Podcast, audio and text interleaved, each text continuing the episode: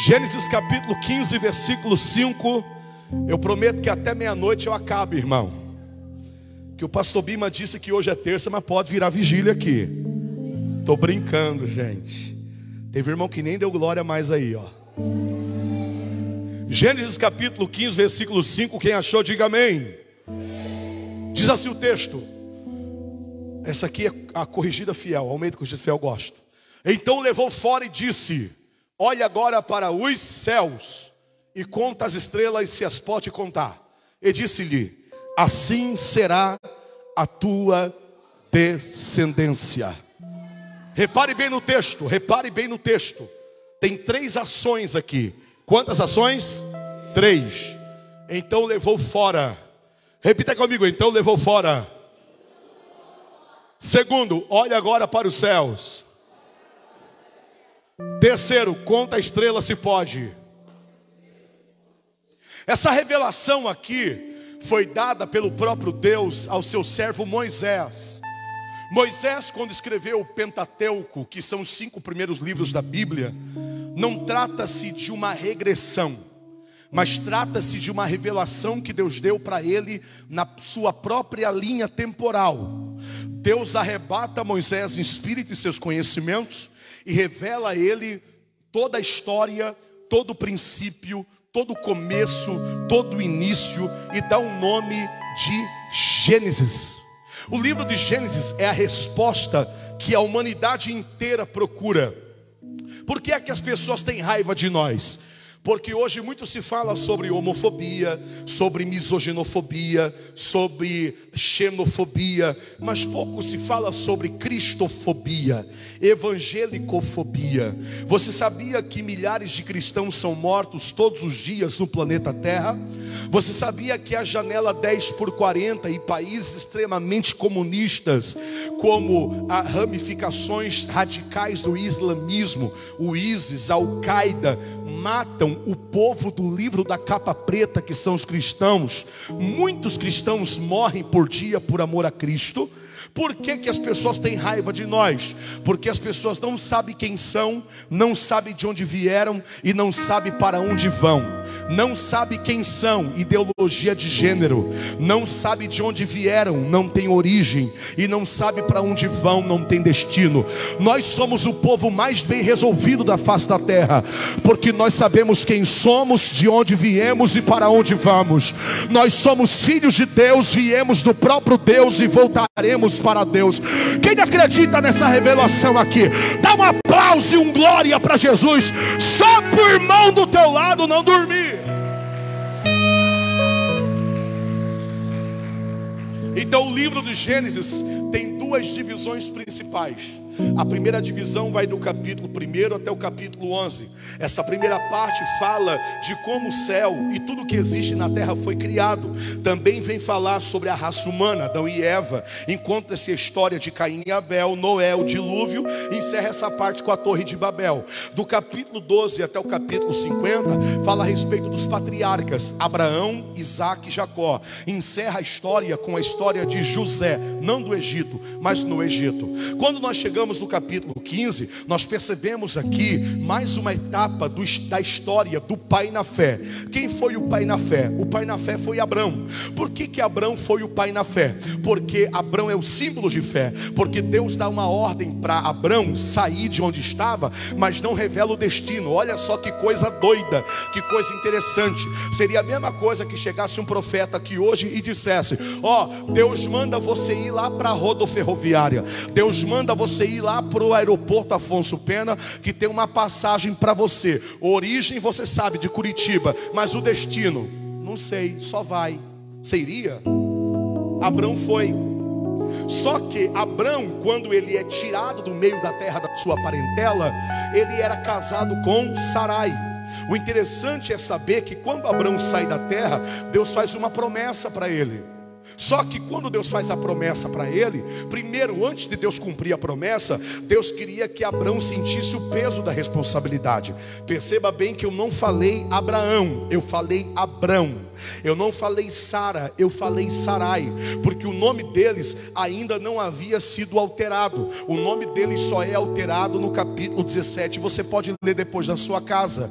Por quê? Porque Abrão, no original, eu gosto muito de estudar os nomes da Bíblia. Eu sei que ler a Bíblia toda não é fácil. Onde é a parte histórica e poética, até é bonitinho, legal e profundo e espiritual. Agora, quando chega na parte das genealogias, dá sono, eu sei disso. Porque são nomes desconhecidos para a nossa cultura. Só que se você estudar os nomes no original, Deus vai falar com você até nos nomes. Um exemplo: o nome de Abrão no original quer dizer homem popular, homem famoso, homem conhecido, homem do povo. Abrão, o homem conhecido, popular, o político, era casado com Sarai. Existem várias traduções para o nome de Sarai, mas uma das traduções que mais me chama a atenção foi exatamente esta aqui: briguenta, rixosa, ciumenta. Agora imagine só, pastor, esse pastor usado por Deus aqui, que foi usado por Deus, imagine só o casamento desses dois. O homem popular era casado com a ciumenta, com a briguenta e com a rixosa. Imagine a situação conjugal deles. Imagine, pastor Abimael, a convivência deles dentro de casa. Não tem alguém que fala que antes só do que mal acompanhado? Em parte eu concordo. Porque não é fácil. Em provérbio diz que a mulher rixosa é como um dia chuvoso que a goteira não para de cair. Salomão também fala que é melhor morar no fundo do quintal do que dentro de uma casa com uma mulher briguenta. Por que, que a mulher estava numa situação dessa? TPM, te prepara mano? Por que, que ela era rixosa e ciumenta? Porque a pessoa que é ciumenta, ela não se garante. Alguém costuma demonizar tudo, inclusive o ciúme. Tem alguém que fala que ciúme é um demônio. Olha, é para desconfiar. Mas ciúme é uma deficiência no caráter mesmo, é uma falta de autopreservação e autogarantia. Só tem ciúme quem não se garante. Pronto, falei. Se você tem ciúme é porque você não confia no seu próprio taco. Vou falar rasgado para você não fazer cara de brisa e fazer de conta que não é com você, porque é com você mesmo. E o que tem de gente ciumenta dentro da igreja é para acabar. Tem braço de irmão e de irmã que fica roxo das cotoveladas que leva do cônjuge. É só Jesus para ter misericórdia. Quando a mulher é briguenta, tem um motivo. E o homem, quando é briguento, qual o motivo? Não ganhou o suficiente, tem que pagar imposto de renda agora, além de não comer picanha, vai ter que pagar imposto. Mas tudo bem, deixa para lá, deixa para outra conversa esse negócio. Sou brasileiro, eu posso tirar sarro de tudo que está acontecendo aqui no Brasil. Ela era briguenta, rixosa e ciumenta porque tinha um motivo. E qual era o motivo? Ela era estéril. A morte habitava no seu ventre, ela não gerava.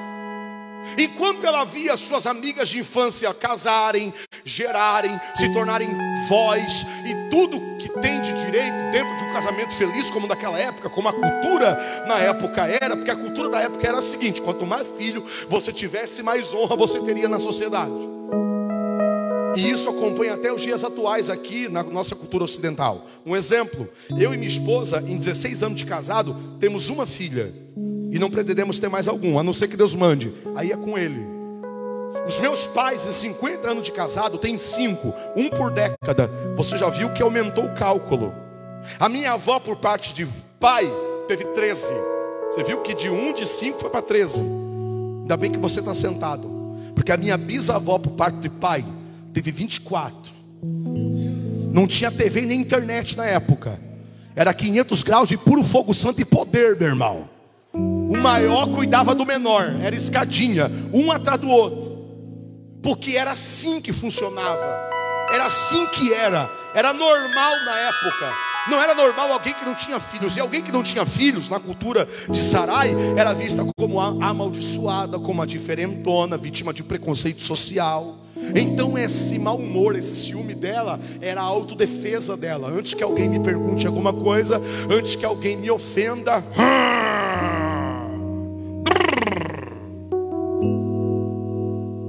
Só que Deus faz uma promessa para ele: você vai ser pai de multidões.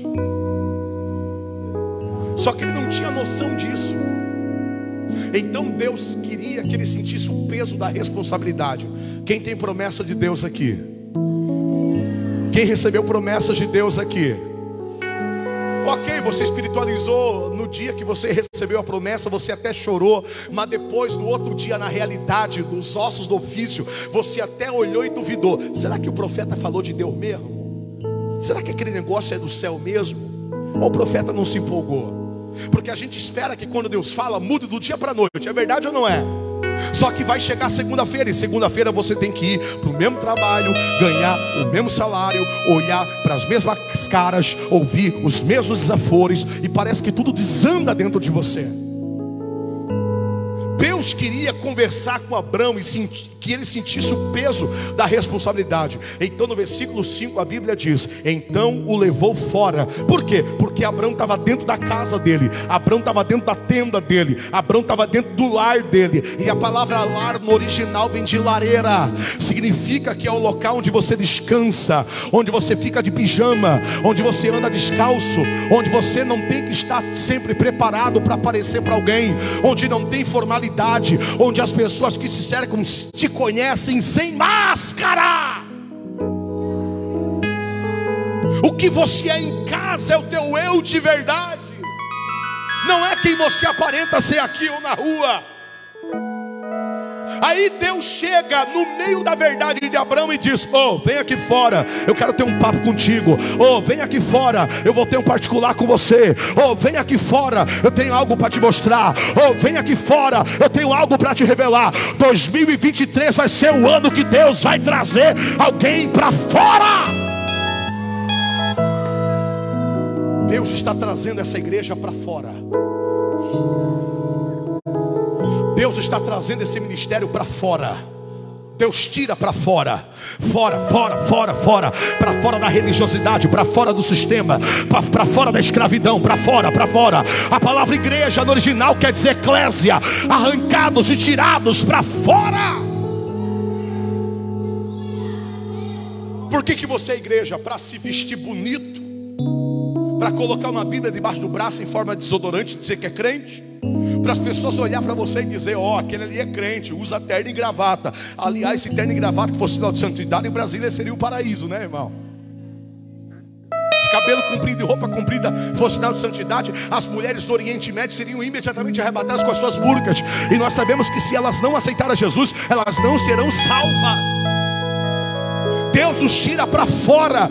Deus está abrindo os olhos da igreja brasileira, está tirando os cristãos para fora, para fora da caixa, para fora da bolha, para fora das quatro paredes. Eu sim posso investir em missões, mas eu também tenho que ser missionário. Onde eu estou, onde eu trabalho, onde eu estudo, onde eu moro, as pessoas têm que ver Cristo na minha vida. Meu Deus, eu estou sentindo Deus aqui.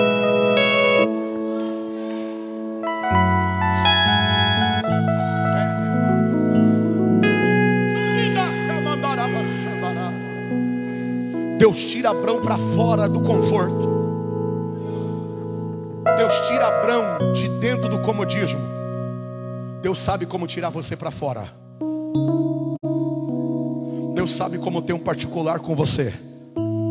E o que Deus quer falar com você é só com você, porque se Ele falar com outra pessoa perto, a pessoa não vai entender. Tem coisas que Deus só fala com você. Tem assuntos que Deus só vai falar comigo, porque eu sou sacerdote da minha casa, eu sou sacerdote do meu lar. Deus não vai falar com a minha mulher, Deus não vai falar com a minha filha, Deus vai falar comigo. Quando o anjo veio trazer a notícia que Maria ia ser mãe de Jesus, para quem que o anjo apareceu? Para José ou para Maria? Para Maria. Porque o negócio era com Maria. Tem hora que o negócio é comigo, tem hora que o negócio é com a minha mulher. Quando é com a minha mulher, Deus fala com ela. Quando é comigo, Deus fala comigo. Eu tenho que chegar e contar para minha mulher o que Deus falou comigo, mas tem coisas, tem coisas que nem Deus permite contar, porque ela não está preparada para ouvir ainda. Nem todo mundo tem a mesma estrutura que você. Então, para as pessoas não se chocarem, para as pessoas não se desviarem, para as pessoas não se estragarem, Deus só fala com você e com mais ninguém. E você tem que parar de ser fofoqueiro e fofoqueiro e guardar o segredo que Deus te conta. Porque tem rolo que Deus te dá e não é para você entregar, é só para você orar. Tem gente querendo fazer confusão no meio da igreja por visão que teve, por sonho que teve. Teve um sonho, conta como sonho, mas conta para quem você sonhou. Não vai contando para A, para B, para C, para D, para E, para E, para F, para G. Conta para quem tem que contar. Chega, fala e sustenta.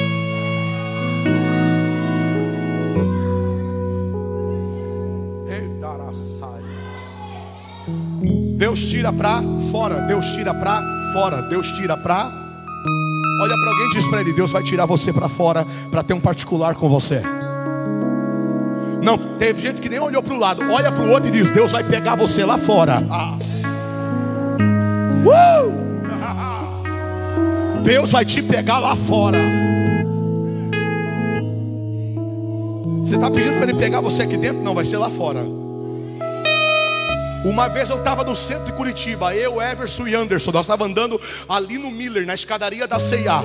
Deus tomou nós três e Deus usou nós para falar com uma mulher. E eu disse: Jesus, aqui não, aqui não, aqui não, aqui não. E Everson, pá! E eu saí rodando do mistério dentro do Miller. O segurança veio, quando o segurança veio, olhou para nós. O outro olhou para o outro e disse: Deixa, é crente, é tudo louco assim mesmo. Eu também sou crente, deixa eles, não toca nele.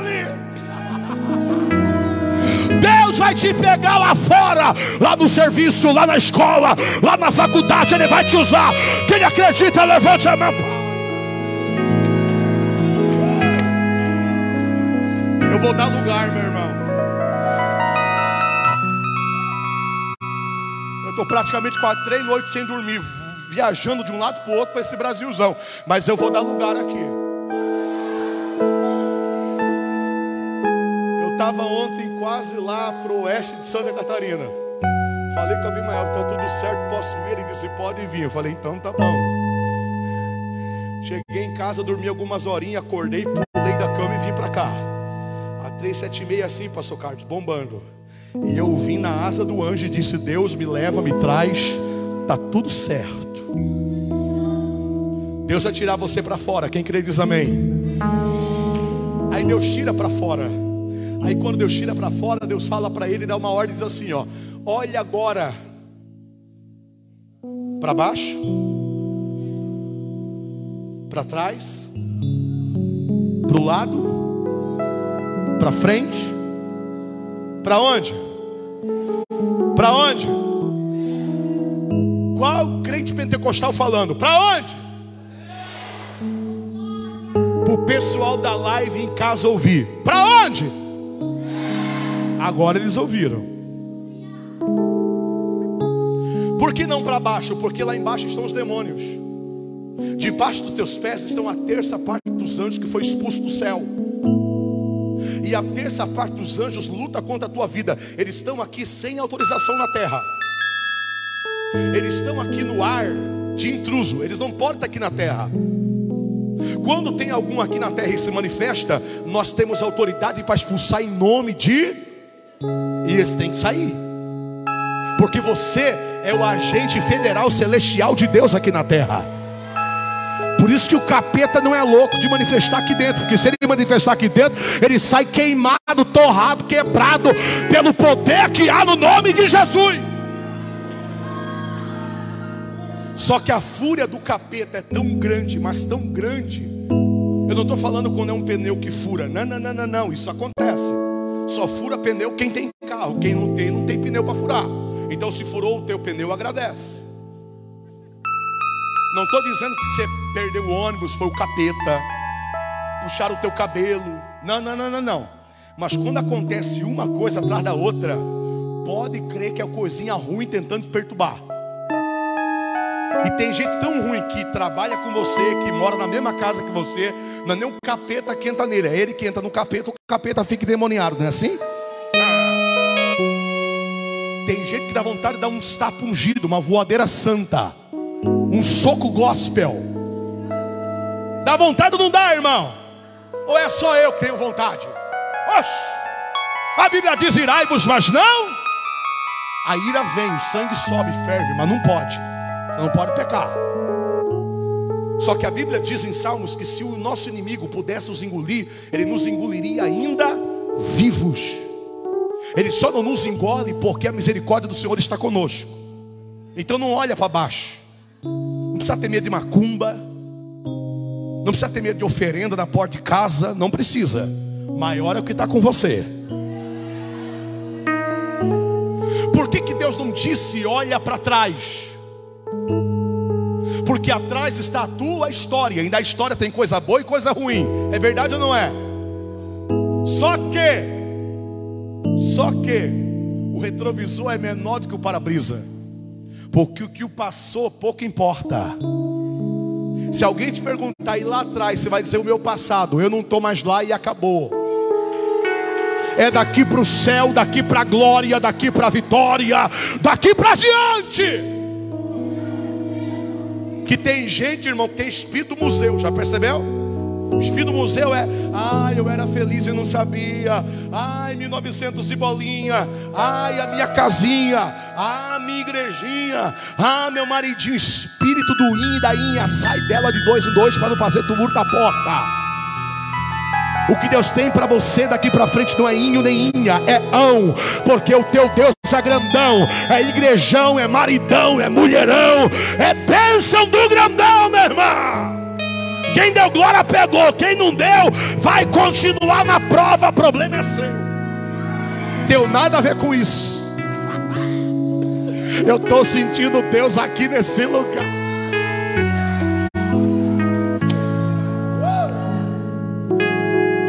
Então não olha para trás, esquece.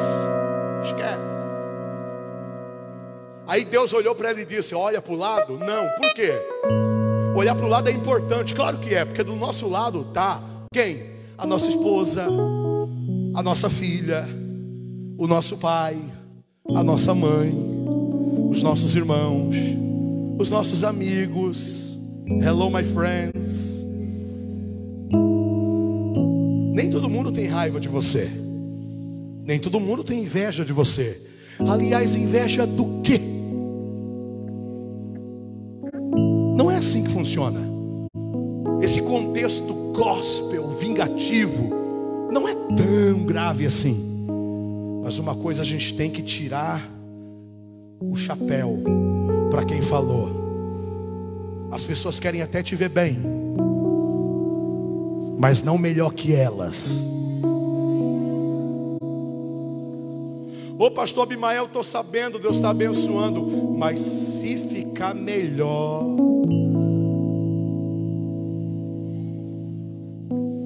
Isso se chama inveja. O grau de comparação tem crescido muito com o avanço das mídias sociais. Sabe por quê? Porque a gente não posta prova lá no Instagram. O Instagram é uma maravilha. A rede social é o mundo perfeito. Você só posta foto linda lá. Você não posta foto feia, não. Você escolhe o melhor filtro, o melhor ângulo, a melhor luz. Você pega o celular e não fica de frente para o sol com a câmera, para o teu rosto não aparecer. A luz fica lá atrás, te dá uma valorizada no perfil. Você não fica nem de frente, nem de perfil. Você fica levemente jogado para o lado, para disfarçar o tamanho da circunferência frontal que chamam de barriga. Você nunca fica de costa para o vento, porque o vento vai balançar a cabeleira, você vai parecer a medusa, irmã. Você fica sempre de frente. Faz aquela cara de autoridade de leão de Judá. Aí o vento bate, as tuas madeixas balançam, dá uma valorizada no visual, e você bate aquela foto perfeita. Aí as pessoas ficam olhando tua vida e dizendo: como a vida dele é legal. Como ele é feliz. Sabe de nada, inocente. E como eu sou triste. Na minha vida nada dá certo. Ele está estudando, ela está trabalhando, ele está viajando. Você viaja uma vez no ano, você tira mais de 60 fotos e você posta o ano inteiro no mesmo lugar. E as pessoas começam a olhar para você. Eu vim aqui hoje como profeta de Deus para dizer para você: não se compare com ninguém. Você não está aqui na terra numa disputa, você está aqui numa lei de sobrevivência.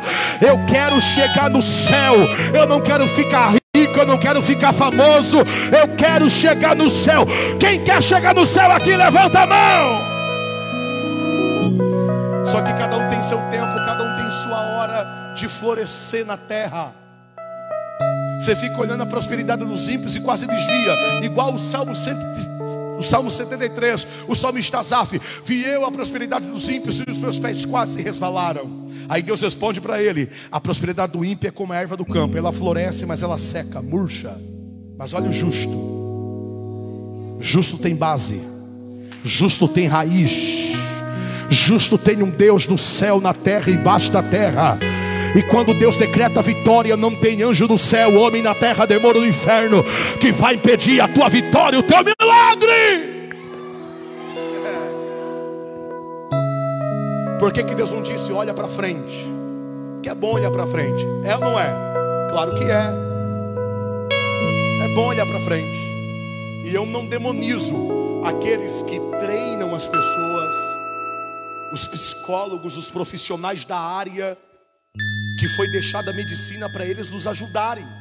Eu conheço psicólogos cristãos que são bênçãos de Deus, psiquiatras usados por Deus para curar pessoas de doenças da alma e da mente. Eu não tenho problema nenhum de ouvir uma palavra de autoajuda, um coach, de jeito nenhum. Só que se você só olhar para frente, você vai se frustrar, você vai se decepcionar. Por quê? porque na frente tem um caminho. Amém ou não amém? Mas no caminho vai ter pedra de tropeço. No caminho vai ter muralha, no caminho vai ter inimigo, no caminho vai ter serpente, no caminho vai ter escorpião, no caminho vai ter leão feroz, no caminho vai estar cheio de barreira. Tem mar vermelho, tem olaria, tem fornalha, tem tudo que é coisa ruim no caminho. Aí Deus olha para ele e diz o que? Olha agora para o céu. Salmo 121. Eleva os meus olhos para os montes, de onde virá o meu socorro? O meu socorro vem do Senhor, que fez os céus e a terra. Olha para o monte, olha para a rocha que é Cristo, olha para Ele que está lá em cima. Se eu estou olhando para cima é porque eu estou aqui embaixo. Se eu estou aqui embaixo, eu não tenho, Ele tem. Eu não posso, Ele pode. Eu não faço, Ele faz. Eu não sou, Ele é. Deus tira para fora, diz amém. Deus diz: olha agora para o. Quem vai olhar para o céu aqui? Se você olhar para a terra, você vai desviar. Se você olhar para o Brasil, você vai se decepcionar. Giovanni, você vai falar de política? Não, não vou falar de política, porque o púlpito não é lugar de falar de política. O púlpito é lugar de falar da palavra. Deus está nos ensinando, Deus está ensinando os cristãos a voltar a falar de Jesus. Giovanni, aí fora? Aí fora o mundo jaz do maligno, meu irmão. É bíblico. Ou você quer o céu aqui na terra já? Uh -uh. O contexto tem que estar um caos. Mas não se preocupa, olha para o céu, olha para o alto. Giovanni, mas vai piorar? Talvez sim. A inflação vai subir, já está subindo. Giovanni, o que vai ser de nós? O que sempre foi. Deus vai cuidar de nós. Deus vai cuidar da igreja. Giovanni, mas como é que eu vou fazer para ofertar? Você vai ofertar igual antes, pela fé. Como é que eu vou fazer para dizimar? Você vai dizimar igual antes, pela fé. Se Deus cuidou de Israel no deserto, não vai cuidar de nós que estamos aqui no Brasil, meu irmão. Ah, mas vão fechar a igreja, irmão, para com isso, não vão fechar a igreja. Ah, mas vão proibir os crentes, para com isso, não vão proibir os crentes. Os imperadores romanos não conseguiram parar a igreja. Os países comunistas não conseguem parar a igreja. Nós estamos lá, igreja subterrânea, morre crente todo dia, mas quanto mais mata crente, mais cresce. O que são esses que estão dizendo que vão parar a igreja? Não vai. As portas do inferno não prevalecerão contra essa igreja. Para!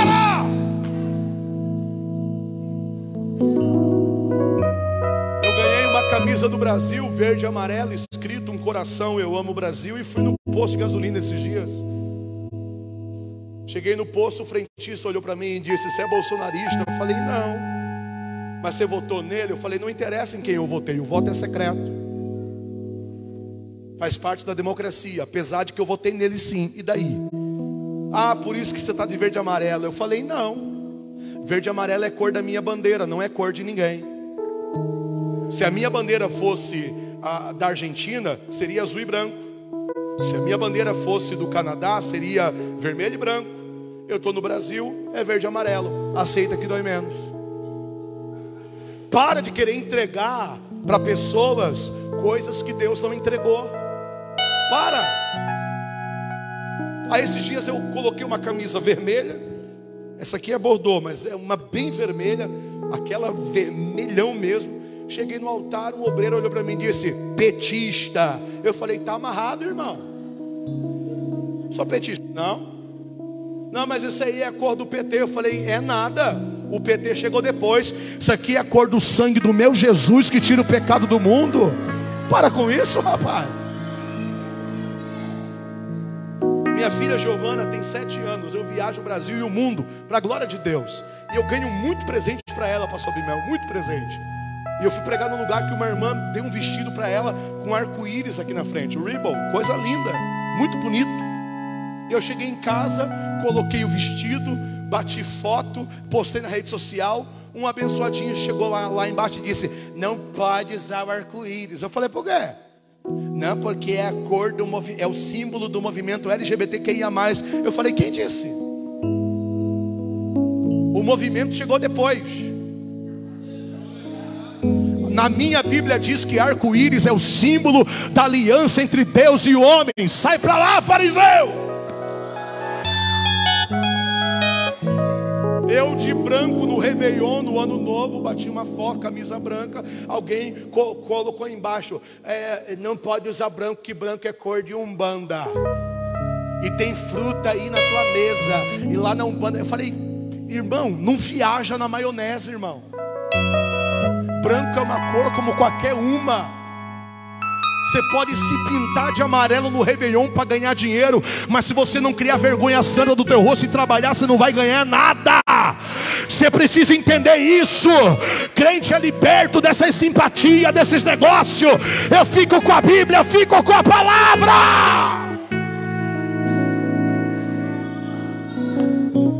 Olha para o céu, meu irmão. Se você olhar para o lado, você desvia. Se você olhar para mim, pastor Giovanni, você vai se decepcionar. Ué, Giovanni, mas você não é um homem de Deus? Sou de Deus, mas sou homem. Eu sei onde meu calo aperta. Eu tenho que fugir do pecado, senão eu caio, caio bonito. Não sou melhor do que ninguém, meu irmão. Não sou santo, não tenho auréola na minha cabeça e nem asa aqui nas minhas costas. Para com isso olha para o céu, olha para o alto. É de lá que vem o teu socorro, Abraão. Aí Deus disse para Abraão: Deus tira ele da tenda. Quem crê diz amém. Deus manda ele olhar para o céu. Quem crê diz aleluia. Aí Deus é ousado, porque Deus é fogo, irmão. E fogo literalmente. Ó a pergunta de Deus. Tenta contar quantas estrelas tem no céu. Você consegue saber quantas estrelas tem no céu? Eu também não. Nem a NASA consegue, Pastor Carlos. Nem a NASA consegue. A NASA diz que existem cerca de. Quando o homem fala cerca de, ele está dizendo, sei de nada. Cerca de 200 a 400 bilhões de estrelas dentro da nossa visibilidade, dentro das sondas, dentro dos telescópios mais evoluídos que temos. Nós não sabemos quantas, nós sabemos que são bilhões, mas a minha e a tua Bíblia diz que Deus conhece cada estrela e as chama pelo seu, e você é preocupado com o boleto que vai ter que pagar essa semana.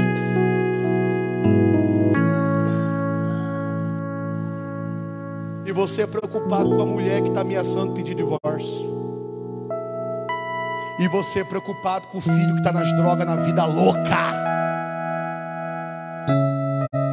E você é preocupado com a filha que diz que é menino, que nasceu no corpo de menina.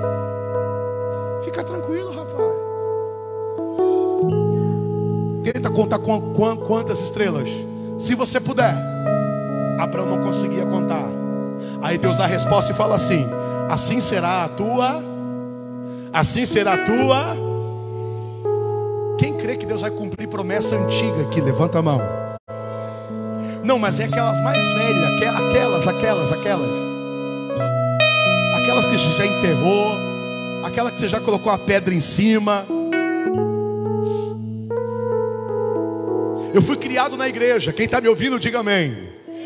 Eu vou encerrar agora aqui. Eu fui criado na igreja. Minha primeira lembrança é minha mãe orando num banco de madeira e eu debaixo do banco dormindo numa coberta. A lágrima dela aqui no queixo, ela com cálice e um pedaço de pão da Santa Ceia na mão. Minha primeira lembrança é essa. Quando eu comecei a crescer e comecei a falar, eu lembro que eu tinha, eu tinha muita dificuldade para falar, muita. Aí quando eu comecei a ir para a escola, eu descobri que eu não era igual aos outros eu era muito gago. Eu cheguei para minha mãe e perguntei, mãe, por que, que eu sou gago? Mas isso em 10 minutos. A mãe disse, porque você tomou uma medicação muito forte quando era criança. Você sofreu epilepsia, você era uma criança epilética. O médico te desenganou. A mãe te ofertou para a obra missionária. Jesus te curou da epilepsia e falou que vai te enviar pelos quatro cantos da terra para pregar a palavra e louvar o nome dEle. Eu com seis anos ouvindo isso, irmão. Só que a sequela ficou a gagueira. Só que eu descobri quando eu ia cantar no coral das crianças que quando eu cantava eu não gaguejava. Você já viu um gago gaguejar cantando? Eu nunca vi. Sabe por quê? Porque a frequência do cântico é diferente da fala.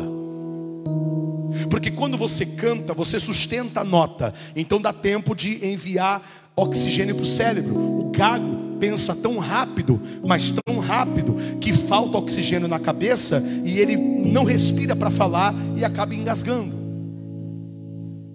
Aí eu com sete anos comecei a cantar e no solo na igreja. Só que quando eu ia dar Pai do Senhor, eu ficava só no pá, pá, pá, pá, pá, pá, pá. Os irmãos riam. Eu também, porque naquela época não tinha esse negócio de preconceito. A gente ria junto e zoava junto. Não tinha esse negócio. Aí eu disse, mãe, como é que eu vou fazer para sair da igreja sem gaguejar?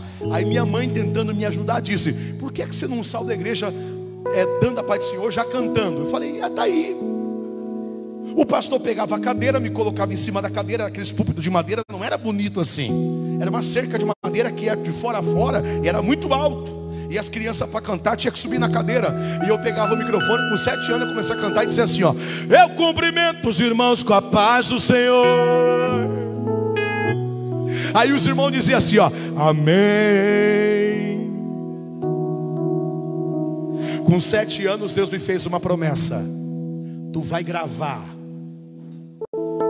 tua voz vai correr muitos lugares dessa terra, e eu vou te usar no louvor. Passou o tempo, eu continuei cantando. atendendo convite ali na minha cidade, em Paranaguá, aqui no Paraná. Por isso que eu sou bonito assim, eu sou do Paraná. Entendeu o mistério? Aí comecei a cantar.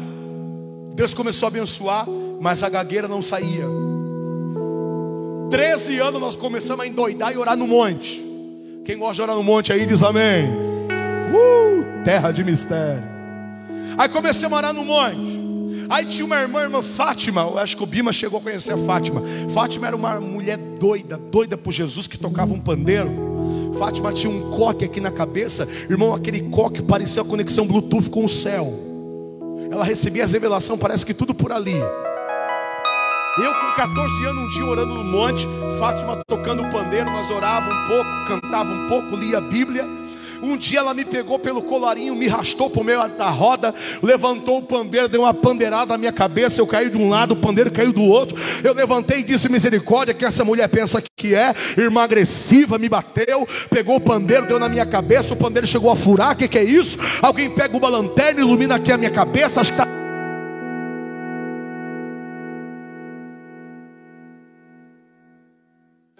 É ao vivo, vai dando glória. Eu já terminei aqui. Eu falei, misericórdia, o que, que, é isso? Alguém pega uma lanterna, ilumina aqui para ver como é que está, aconteceu. Meu amigo chegou do meu lado me chamou. Para de falar! Eu disse, por quê? Ele disse, você não está mais gaguejando. Fátima chegou na minha frente marchando, olhou para mim e disse: Hoje eu te curo da gagueira e eu te lanço as nações para pregar minha palavra, diz o Senhor. 15 anos comecei a pregar, a cantar e nada de gravar. E, veio, e foi chegando a idade. Me casei, fui para Santa Catarina. Deus me deu uma mulher abençoada. Vai fazer 16 anos que nós somos casados. E nada de gravar. Uma vez o empresário me viu cantar, prometeu que ia me gravar. Chegou a comprar música e tal. Quando chegou na hora de, do, do, dos fins, ele deu tudo errado. E eu não suportava mais ouvir falar em gravação anos se passaram. Quanto tempo? Eu achei que Deus não ia mais cumprir aquela promessa. Ano passado eu estava em casa, era mês de agosto. Minha coluna travou. Eu travei, parei, não conseguia mais andar. Fui para o médico, o médico disse que era nervo ciático, me deu remédio, tramal. Depois do tramal veio a morfina, depois o pai recebe na glória, você sabe. E ele disse: Você vai tomar o tramal e vai tombar, você vai dormir. E se você não dormir, você vai ver anjinho. Só que aquela noite eu tomei um tramal e não vi anjinho, eu vi um anjo na minha sala. O anjo olhou para mim, Bima, e disse assim: ó, pega um papel, uma caneta e escreve. E eu peguei o papel, a caneta e comecei a escrever. Quando tudo parecia acabado, e você achar que é um derrotado, adore o Senhor. Quando já não houver mais saída e alguém dizer que é o minha, adore ao Senhor. E Deus foi me dando uma melodia e me deu essa canção através do louvor. Um amigo meu me ligou no outro dia e disse: Vamos gravar. Montei um estúdio. Eu disse: Não quero saber de gravar. Ele disse: Vamos gravar, vai ficar bonito, vou caprichar. Fala com os amigos, o compositor. E comecei a ligar para os amigos: Reginaldo Domingos, Fabiano Barcelo peguei o telefone e liguei. Grava uma saída, grava uma benção, grava, grava, grava. E nenhum entrava no meu coração. A minha mulher olhou para mim e disse: Você vai gravar um hino que todo mundo já cantou? Pelo amor de Deus. O que é que você compõe? Eu disse: Mas eu não componho. Aí eu lembrei do papel. Deus já tinha me dado, eu não sabia. Cheguei e mostrei para ela: Olha só o que Deus me deu ontem. Ela ouviu, começou a chorar e disse: Onde é que estava isso? Eu disse: estava na minha dor. Cheguei no estúdio, mostrei para o meu maestro. O maestro olhou o hino. Eu nunca vi uma coisa linda. Vamos gravar. Lançamos dia 28 de dezembro agora. Em dois dias de lançamento, mais de mil pessoas ouviram esse louvor. Mais de quatro países já ouviram para a glória de Deus Aprendi a contar estrela e a sonhar mais alto. Deus está falando para alguém aqui hoje: chegou a hora de você contar estrela, chegou a hora de você olhar para o céu. Quem acredita nisso, fica de pé dando glória. Aleluia! Ei! Deus cumpriu a, a promessa da vida de Abraão, cumpriu ou não cumpriu? Deus mudou o nome dele. Abraão, você não vai mais ser Abraão, você vai ser Abraão. Abraão quer dizer pai de uma grande multidão. Sarai, chega de ser briguenta, rixosa, ciumenta, porque você vai gerar. A partir de hoje, seu nome vai ser Sara, que quer dizer princesa. Quem crê que Deus cumpre promessa? Levanta a mão para o céu assim, ó. Repita comigo: esquecido pelos homens, lembrados por Deus.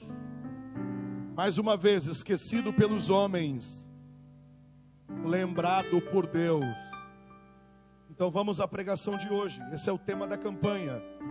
E olha onde está a referência da mensagem de hoje. Livro do Gênesis, capítulo 40. Gênesis capítulo 40, versículo 23. Gênesis capítulo 40, versículo 23. Está ali. O copeiro mor, porém, não se lembrou de José, antes se esqueceu dele. O chefe dos copeiros, porém, não se lembrou de José, antes se esqueceu dele. Quem é que gosta de ser lembrado aqui? Levanta a mão. Temos algumas pessoas. Ninguém aqui gosta de ser esquecido. Ninguém aqui gosta de ser desmerecido. Isso não tem a ver com bajulação. Isso não tem a ver com confete. Isso não tem a ver com mídia ou com visualização. Isso tem a ver com honra. Tem uma frase que o pastor Gilmar fala muito quando a gente conversa sobre alguns respectivos assuntos. E ele fala assim: ó, o mínimo que alguém tem que ter por nós é respeito. Respeito como ser humano. Respeito como alguém que carrega a bandeira ensanguentada do Calvário no peito. Respeito como alguém que serve a Deus e se diz ser cristão e temer aos céus por tudo aquilo que Deus já fez por nós, principalmente entregando o seu único filho em favor da humanidade. Respeito. É, quando Deus criou o homem e a mulher, Deus deixou uma ferramenta para o homem e para a mulher se relacionar. E o nome desta ferramenta chama-se diálogo. Quando você se comunica com algumas pessoas, você está a, interagindo com elas. E um dos métodos comunicativos que Deus deixou é a fala. Ninguém consegue se expressar sem falar. Aí alguém pode querer erguer o dedo e dizer, Pastor Giovanni, e aqueles deficientes da fala, como é que se comunicam? Eu vou trocar o microfone aqui. Eu acho que esse. Pronto, pronto, está aqui. E como é que aqueles, aquelas pessoas que têm deficiência na fala, eles se comunicam? Eles se comunicam por uma linguagem gestual pelo método de Libras. Porém, mesmo se comunicando por um método gestual, é, quando você percebe alguém conversando em libras, você percebe que a expressão facial ela é muito utilizada. A leitura labial quando fala de tristeza, existe um sentimento impregnado na face. Quando fala de felicidade, da mesma maneira é notável na face também. Por quê? Porque isso fala de relacionamento, isso fala de comunicação, isso fala de gesto de humanidade. Quando nós olhamos para a Bíblia Sagrada, nós percebemos a preocupação de Deus em querer revelar ao homem e à mulher a sua reciprocidade, em dar a, início ao devido diálogo que é necessário para que o homem converse com Deus. Alguém pode me perguntar, pastor, como é que eu converso com Deus? Você conversa com Deus orando. Giovanni, e existe um método ritualístico para oração? Não. O método ritualístico para oração é abrir a boca e falar, independente de onde você esteja, independente da situação com que você se encontra. É claro que existem momentos de devocionais em que você vai dobrar o seu joelho, em que você vai direcionar a Deus uma palavra de oração, mas essa oração, ela tem que ser contínua. Por isso que Paulo nos afirma categoricamente em uma das epístolas dizendo: orando em todo todo tempo, orando em todo tempo, orando em todo tempo, com toda súplica e oração no Espírito. Por quê? Porque Deus se lembra de nós. Por quê? Porque Deus, Ele não esquece de nós. Por quê? Porque Deus nos olha, nos enxerga. Pastor Giovanni, no meio de mais de 8 bilhões de pessoas no planeta Terra, Deus me vê, é claro que Deus te vê. Deus tem olhos, enxerga muito bem. Você não é um fruto do acaso, você não é um acidente do cosmos, você é alguém que Deus escolheu para vir a esta terra com uma missão, com um propósito. E esse propósito é entender o teu chamado, esse propósito é entender o teu ministério, esse propósito também, além de entender o teu chamado, é influenciar outras pessoas a entender o seu propósito na terra aqui também. Deus não te chamou, como disse o pastor aqui, para se achar o grande, o maior, o bambambam, bam, bam, apenas para você colocar uma roupa de crente, colocar uma Bíblia de crente, colocar, aleluia, uma aparência de crente, vir para a igreja dos crentes e voltar para casa como um crente, não. Deus te chamou para influenciar. E eu tenho uma notícia que Satanás não quer que você saiba, mas você vai sair daqui hoje armado, você vai sair daqui hoje abraçado pelo Espírito Santo. Deus não te esqueceu, Deus não te abandonou, ainda que os homens da terra não lembrem de você, ainda que alguém não se lembre da promessa que fez para você. Deus não esqueceu de você. Lá vai mais uma para o diabo ficar mais irado ainda. Ainda que o tempo passe, ainda que as circunstâncias mude, as promessas de Deus continuam em pé na sua vida.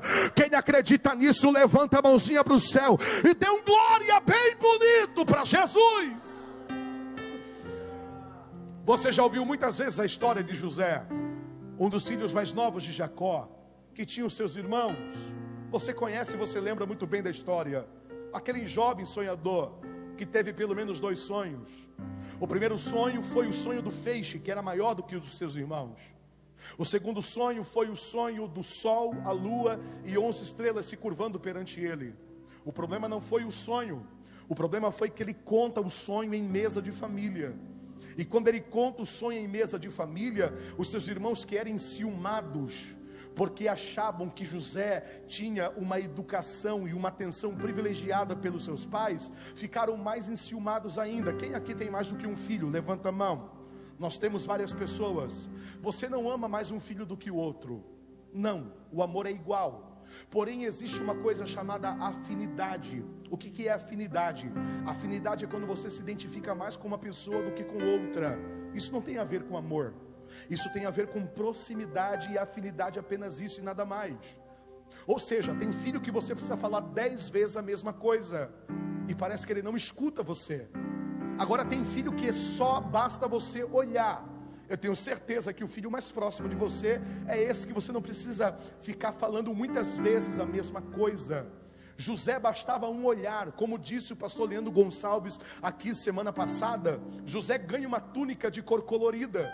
E o pastor Leandro pregou uma mensagem tremenda aqui. E quando ele ganha essa túnica de cor colorida que ia pela é, é, ao longo do seu braço, os seus irmãos se enciumam e agora tramam contra a vida dele.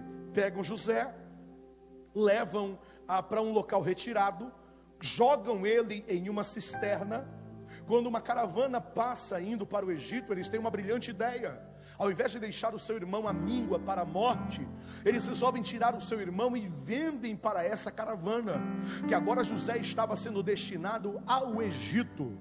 Quando José chega no Egito, ele é colocado no mercado de escravos. O mercado de escravos funcionava da seguinte maneira: havia duas aberturas para o mercado de escravos. O primeiro horário era para quem tinha mais condições. Por quê? Quem tinha mais condições teria a condição de comprar o escravo mais caro. E como é que se avaliava um escravo naquela época, pastor Giovanni? Por dois métodos. Primeiro, pela largura da canela. Segundo, pela arcada dentária. Pastor, não entendi nada, vai entender agora. Primeiro, interpretava-se que o escravo que tinha canela fina era mais veloz. Já teve gente olhando para a canela agora, isso é inevitável sempre que falam. Fica tranquilo. E não se iluda com essa tese. Porque os egípcios mesmo, eles apelavam para a segunda etapa desse método de avaliação. Não bastava ter a canela fina, porque não basta ter velocidade, tem que ter produtividade. Não basta ter velocidade, tem que ter resistência, porque força não está na velocidade, a força está na resistência. Quem já viu aquelas lutas de MMA, o boxe, levanta a mão assim, Giovanni Misericórdia, ah, vai dizer que você nunca viu. Você já percebeu que quem ganha não é quem mais bate, quem ganha é quem mais aguenta a pancada? Por quê? Porque força está nisto. Força não está na, na, na, na, velocidade do soco, de esquerda, direita, ou um gancho via queixo abaixo. Não. A força está na resistência. Media-se a velocidade de um escravo na canela. Porém, não adiantava o escravo ser veloz se não tivesse resistência. E como é que se verificava a resistência do escravo? Pela arcada dentária. Naquela época era muito precário o método preventivo de odontologia para se limpar os dentes. Então era normal ter pessoas com a dentição estragada. Hoje, quando você vê esses filmes épicos com os atores tudo com faceta de resina, que você olha e diz: Meu Deus do céu, que dente bonito, tudo ilusão e tudo mentira, porque as pessoas tinham a dentição precária mesmo. Então, quando o senhor, o senhorio, olhava para um escravo com a dentição em dia, é porque ele tinha saúde boa. Então eram dois métodos: canela fina e sorriso no rosto. Está entendendo o mistério? Nós somos chamados para servir, e quem servir tem que ter canela fina e tem que ter sorriso no rosto. Quem foi chamado para servir tem que ter produtividade no reino, tem que produzir. Ah, mas é o pastor que foi chamado para trabalhar. Ah, ah, o pastor foi chamado para cuidar de ovelha. Quem gera ovelha é a própria ovelha, sou eu e você. É eu e você que temos que trabalhar, é eu e você que temos que colocar a mão, a mão no arado. Não que o pastor não trabalhe, que o nosso pastor é trabalhador, graças a Deus. Mas a responsabilidade principal é nossa. Canela fina, mas não se esqueça de ter sorriso no rosto. Pode estar soprando soprando o vento que for, pode estar levantando o gigante que for, Satanás não vai ter a minha angústia, a minha amargura. Eu continuo sorrindo, dando glória a Deus, misturado com aleluia, porque eu tenho resistência.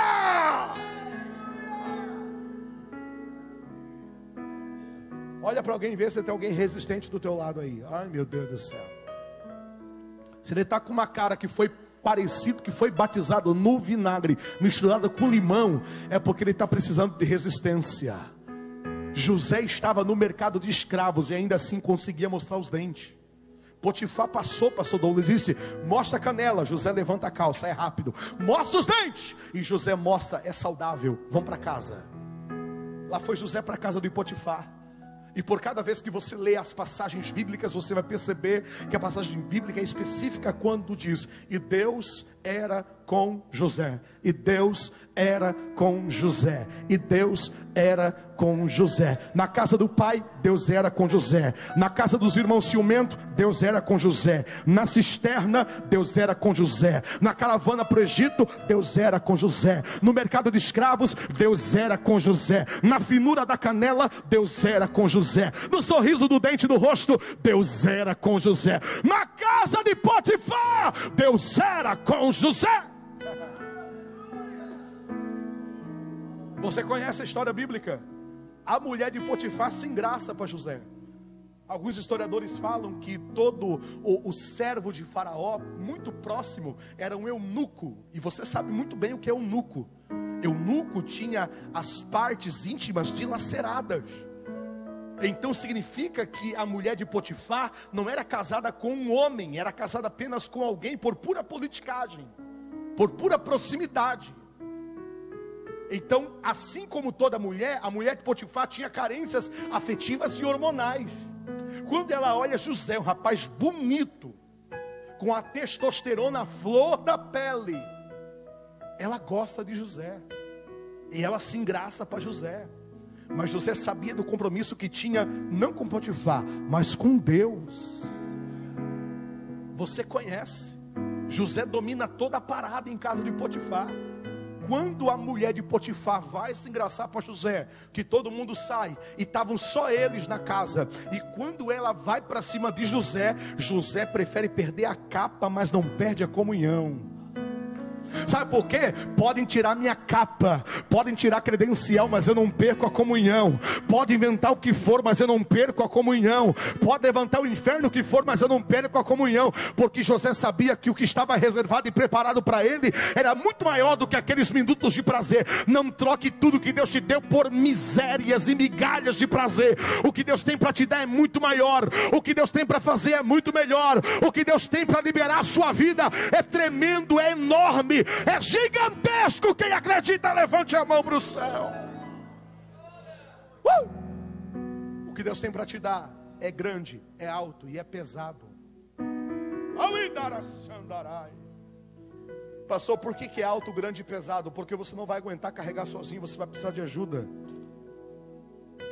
Vou falar de novo. O que Deus vai te dar é alto, grande e pesado. Não vai beneficiar só você, porque Deus não é egoísta a ponto de reservar uma bênção só para a tua vida. O que Deus tem para te dar não é só para mim, é para a igreja de Ilhota. O que Deus tem para te dar para a vida do pastor Gilmar não é só para ele, é para a família e para nós também. A vitória do pastor é nossa, a nossa vitória dele também. Nós estamos ligados, estamos conectados. Quem acredita nisso? José sai correndo e perna para que te quero. Quando Potifar chega em casa, a mulher conta o caos.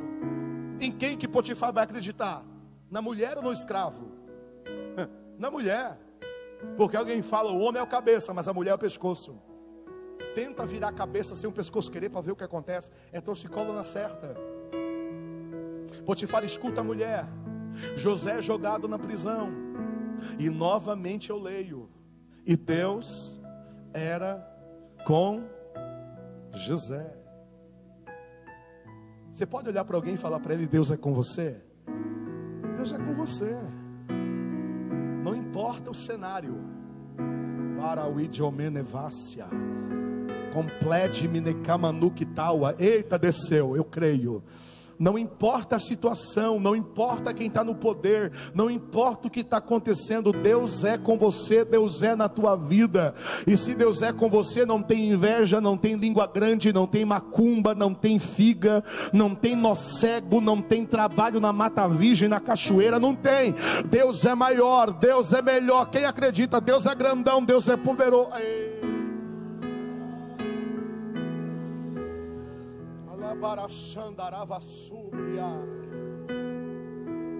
José na prisão.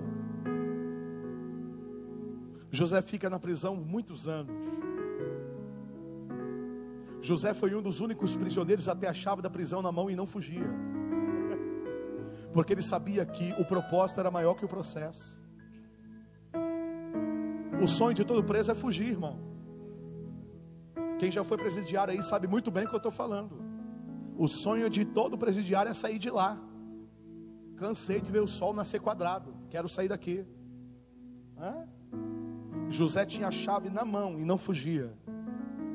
Um belo dia, por pirraça de Faraó, o copeiro e o padeiro são jogados na prisão. Você conhece a história? O copeiro e o padeiro estão na prisão, por passarem dias ali, começaram a surgir assuntos de futilidade. O brasileiro sabe muito bem o que é isso. Para tentar puxar conversa. Será que vai chover hoje? Está abafado, não está? Você nem conhece a pessoa e pergunta do tempo para ela. Você nem conhece a pessoa e já começa a trocar informações com ela. O brasileiro é assim, cheio de resenha. E o copeiro e o padeiro começam a conversar. E José vem passeando no corredor da prisão, ó. O padeiro conta o sonho. Eu tive um sonho hoje, engraçado. Eu sonhei que tinha um cesto cheio de pães na minha cabeça. As aves vinham e comiam os pães sob a minha cabeça. E o copeiro disse: Também tive um sonho. Eu sonhei que as parreiras estavam lindas. Eu pegava as uvas e espremia-as na taça de Faraó. Que engraçado, o que será que isso significa? José escuta e diz: Eu consigo entender eu consigo compreender. Esse sonho é um sonho espiritual, tanto seu quanto o seu. Deus fala através de sonhos, amém? Deus fala. E José conta para o padeiro: o teu sonho é condenação, é humilhação, é morte. Amanhã, Faraó vai mandar te matar. Os corvos vão comer os olhos na tua cabeça. Simples assim. Imagina se o homem não se alterou e foi para cima dele. Que profeta é esse, né? E alguém segurou e disse: Calma, padeiro, calma. E o copeiro disse: Peraí, e o meu? O teu é exaltação. Deus vai te honrar. Deus vai te exaltar. Você vai voltar para o palácio. Vai espremer as uvas na taça de Faraó. E a tua cabeça será exaltada amanhã. Passa o outro dia. E justamente aquilo que José havia interpretado se cumpre na íntegra, porque quando Deus fala, ele não deixa duvidar. Pastor, fiquei em dúvida, então não foi Deus que falou. Porque quando é Deus que fala, ele é detalhista, ele não deixa dúvida. Deus não tem esquema de interpretação de mistérios. Deus conhece tudo e todos ao mesmo tempo. Ele sabe quantos fios de cabelo tem na tua cabeça. Ele sabe qual é o número do teu sapato. Ele sabe o dinheiro que está faltando na tua conta para quitar aquela dívida. Ele sabe. E é Ele que vai entrar com a providência hoje na tua vida. Quem deu glória pegou. Eu dei glória também aqui. No outro dia, acontece tudo o que José fala. Mas antes de acontecer, o copeiro olha para José e diz o seguinte: Não se preocupa, se eu chegar lá, você vai comigo. Quando eu estiver lá, isso é o que mais a gente escuta: promessa, promessa. De pessoas que alguma, de, de, de alguma maneira ou de alguma forma foram tocadas pelo próprio Deus através de você. As pessoas se empolgam, as pessoas prometem, as pessoas falam demais. Tem um poeta que disse: Não prometa nada enquanto estiver feliz. Não fale enquanto estiver nervoso. E não tome decisões enquanto estiver triste. Porque se você tomar decisões enquanto estiver triste, depois você vai se arrepender.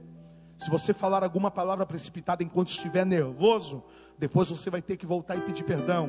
E se você prometer alguma coisa enquanto você estiver feliz, depois você vai ter que cumprir. O copeiro prometeu e disse: Fica tranquilo, eu vou lembrar de você. Estamos junto. é nós. Chegando lá, eu te levo comigo. Chegando lá, eu vou contar para Faraó. A Bíblia diz que no outro dia se cumpre. E o texto é muito claro. E o copeiro se esqueceu de José. Já foi esquecido?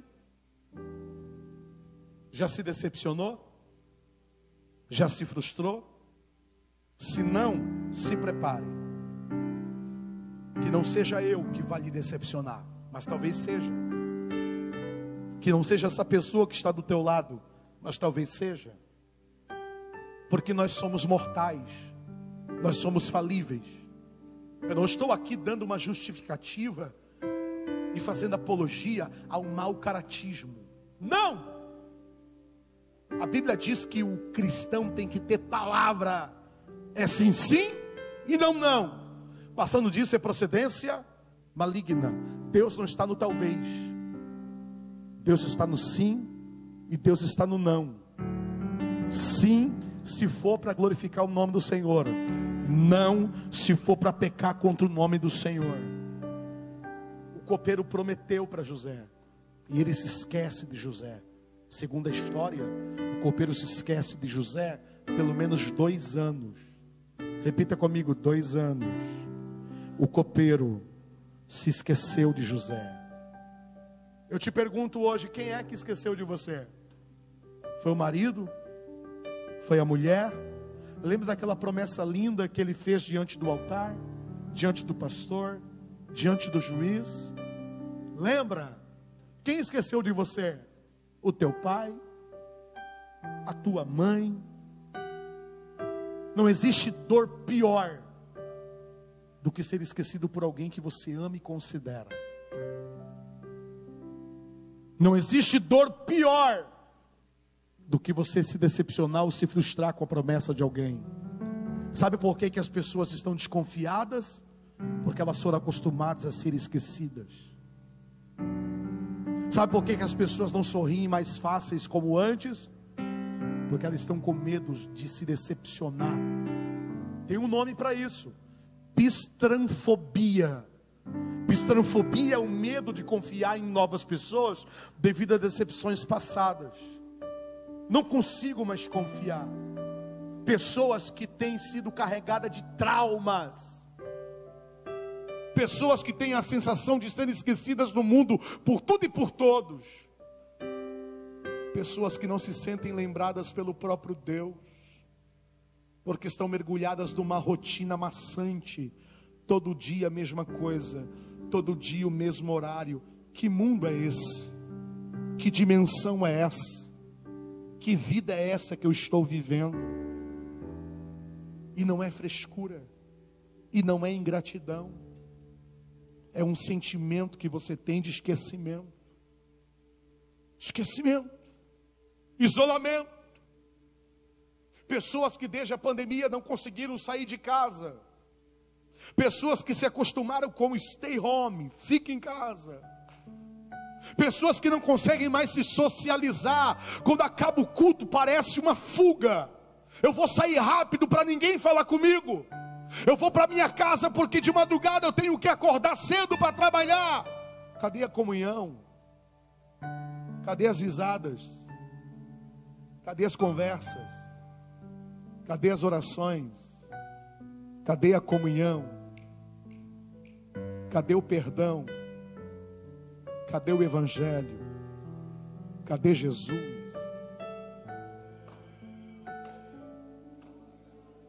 Está escuro, está frio, você está aprisionado nas suas próprias emoções. É como se fosse uma ferida aberta e purulenta que não fecha por nada, e você se lembra da palavra do copeiro. Eu vou lembrar de você, quando eu chegar lá, a pessoa chegou e nem lembra mais quem você é. Mas dois anos se passam. Faraó tem um sonho e ninguém consegue interpretar. Deus constrói um cenário justamente na instrumentalidade que José era usado pelo próprio Deus. Deus fala com alguém aqui hoje: eu vou criar um cenário para que alguém se lembre de você.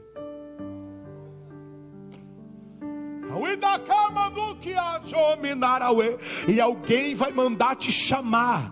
E não importa como você está ou onde você está, o mesmo Deus que te fez a promessa é o mesmo Deus que mantém acesa essa chama aí dentro do teu coração.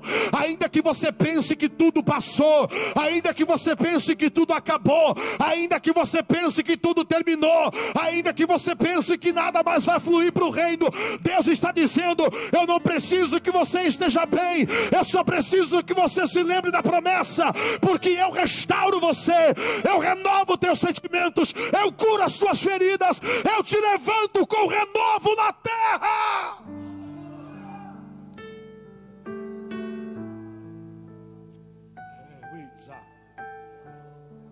Então ainda cama nuke, vai. Giovanni, mas eu nem sei qual é o meu ministério. Você tem um ministério, você tem um chamado. Deus te levantou para alguma coisa. Pastor, mas eu sou membro de banco. Membro de banco é porca, parafuso, prega e arruela. Você não é nada disso. Você é um soldado nas fileiras ao qual Deus quer usar. Mas eu não sei pregar, mas sabe cantar.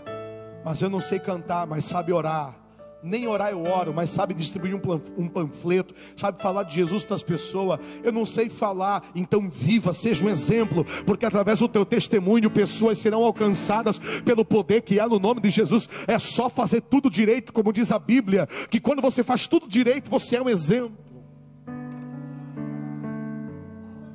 Faraó tem um sonho. Ninguém dorme no Egito. Todos os videntes não conseguiram decifrar o sonho. E Faraó lança a sua máxima e diz o seguinte: se ninguém interpretar, eu vou mandar matar todo mundo e vou arrancar a cabeça de todo mundo aqui. O copeiro se viu obrigado a se lembrar de José. O copeiro olhou para o faraó e disse: Tem alguém? Tem alguém? Onde? Na corte real? Não. Onde? Na prisão. Na prisão? Quem é? José. Qual a acusação? Tentativa de estupro contra a mulher de Potifar. Mulher de Potifar, conheço aquela. Manda chamar José. Alguém vai lá na prisão. Alguém está indo na prisão hoje. Alguém está indo no quarto escuro hoje. Sabe aquele filho depressivo? Deus está indo lá. Sabe aquela filha que não tem mais expectativa de vida? Deus está indo lá. E Deus está mandando dizer: Ei, alguém está mandando chamar você lá no palácio. Pode se arrumar, pode tomar banho, pode se barbear. Faraó quer te ver, o rei quer te ver, o rei quer te ver, o rei quer te ver. Deus manda dizer para alguém aqui hoje: O rei quer te ver.